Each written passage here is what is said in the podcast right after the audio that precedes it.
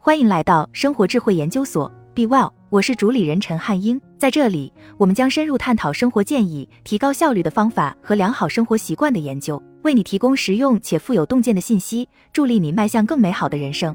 作为一名心理学家，我经常被问到：整天听别人的问题，不会让你不快乐吗？说实话，真不会。原因在于，通过仔细观察人们不快乐的原因，我可以学到很多快乐的方法。经过粗略的计算。我估计在过去五年里，自己花了六千二百五十个小时与那些不快乐到需要去看心理医生的人交谈。我不是弗洛伊德，但这并不影响我能从这么多数据中看出一些规律。具体来说，不快乐的人容易陷入一些不好的习惯，而快乐的人通常不会养成这些习惯。当然，长期的不快乐通常有其生物和环境的原因。但作为一名心理学家，我的工作主要是寻找导致情感痛苦和幸福的行为。下面是不快乐的人会陷入的四个习惯。如果你想更快乐，就从抛弃这些习惯开始吧。一、担心自己无法控制的事情。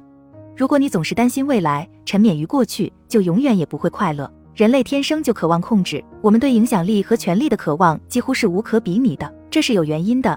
拥有权力不仅让我们的祖先活得足够长，把他们的基因传递下去。而且使我们的物种繁荣昌盛，并发展到令人难以置信的高度。从治愈小儿麻痹症到把人送上月球，我们对控制的渴求是推动进步的强大动力。不过，它的影响是双向的。试图控制我们无法控制的事情，只会带来痛苦。无论我们多么擅长控制生活的某些方面，总有一些事情是我们无法控制的。其中两大方面是过去和未来。显然，我们无法控制过去，虽然我们确实对未来能产生影响，但它远不如我们相信的那么可预测或确定。那么，为什么我们要花那么多时间去担心未来，沉湎于过去，即使这会导致那么多的压力、焦虑和不快乐呢？担心的情绪会给我们一种掌控一切的错觉。当你为未来焦虑担心时，会觉得感觉像在真正的解决问题，而事实上，担忧和真正解决问题的唯一区别是，担忧是没有成效的。但我们还是这么做了，因为它能短暂的缓解我们的无助感，它让我们觉得自己在做一些事情，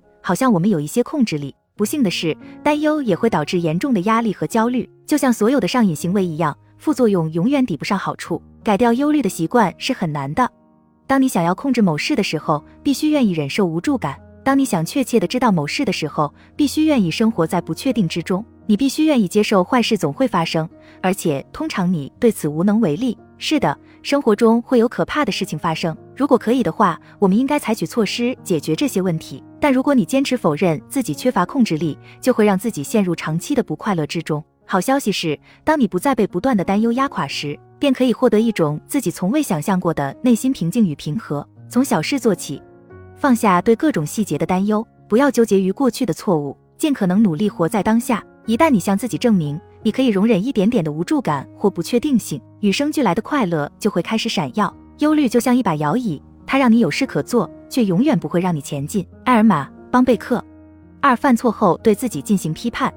当你不断的批评自己时，就很难感到快乐。每当我和那些对自己特别挑剔的人一起工作时，就想提醒他们这一点。如果你和别人说话的方式跟你自言自语的方式一样的话，那么你会没朋友、没工作，只能把自己的心关进牢房里。我的意思是，当别人犯错时，你能做到发自内心的同情、支持和理解他们；而一旦你自己犯了什么错误，就好像不可饶恕一样。假设在生活中，无论你做了什么，都有一个声音不断的告诉你，你是一个多么差劲的人。这个声音除了对你进行侮辱和批评，什么也不做。现在，即使我告诉你不应该相信这个声音，也不应该让它影响到你，你觉得你会完全不受影响吗？你肯定会受到影响的。即使有好事发生在你身上，你也不会很快乐，因为这个消极的声音总是围绕在你身边。很多人就是这么对自己的。不快乐的人最坏的习惯之一就是消极的自言自语，他们的内心对话变成了自我评判和训斥，因此他们总是自我感觉不好。但是为什么我们犯错误的时候要对自己这么苛刻呢？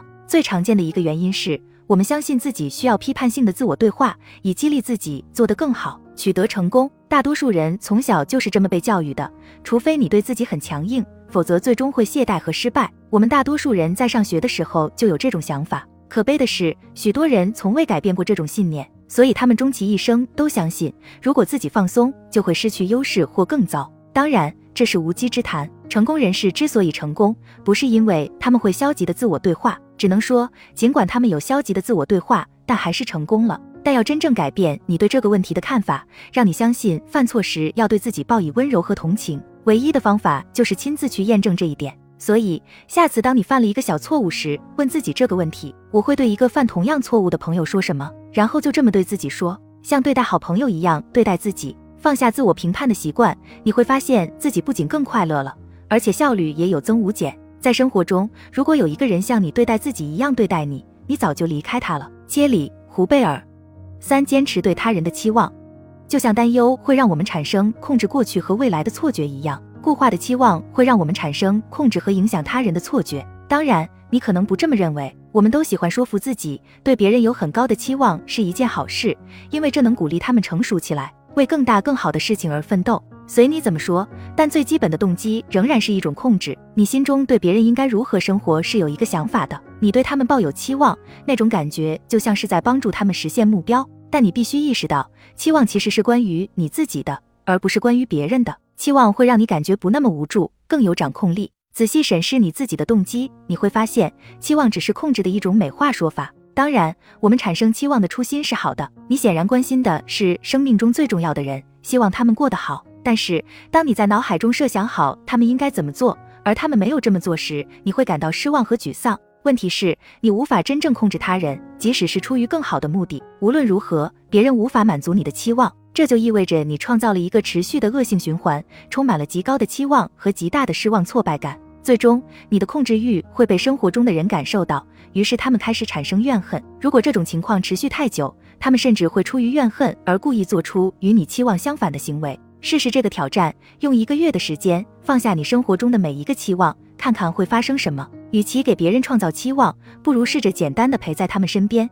同情他们的失败经历，而不是幻想他们未来的成功。停止苛求完美，让他们遵循自己的内心，而不是你的内心。无论如何，要坚持希望，但要放弃不合理的期望。你会因此活得更加快乐，你生命中的其他人也会如此。当你不再期待别人完美的时候，就会开始喜欢他们本来的样子了。唐纳德·米勒。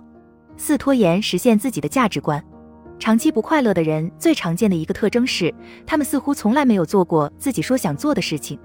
他们说想开始多锻炼，但似乎总是被 Netflix、工作或电子游戏分散了注意力。他们说家庭最重要，但又通常在办公室工作很长时间，周末还出差。他们说自己对写作充满热情，但似乎从来没有坐下来真正写过多少东西。当然，我们都有分心的时候，都会时不时的让冲动阻碍自己实现目标。我们总是把事情推迟，尽管我们知道现在做会更好。换句话说，我们都会拖延。但是，当拖延症成为你生活中的一贯模式时，当你习惯性的说自己重视某件事，但实际上从来没有为它腾出过时间时，其实这是一个更深层次问题的迹象。你跟随感觉生活，而不是基于价值观生活。很大程度上，我要感谢自己的职业，因为对感觉的崇拜已经主导了人们思考人生目标的方式。我们一直在听到这样的声音：做真实的自己，找到自己的激情，倾听自己内心的声音。这就是在训练人们把自己的感觉和感受放在首位。虽然想要感觉良好本身并没有错，但我们的感觉经常与自己的价值观和最高愿望产生直接冲突。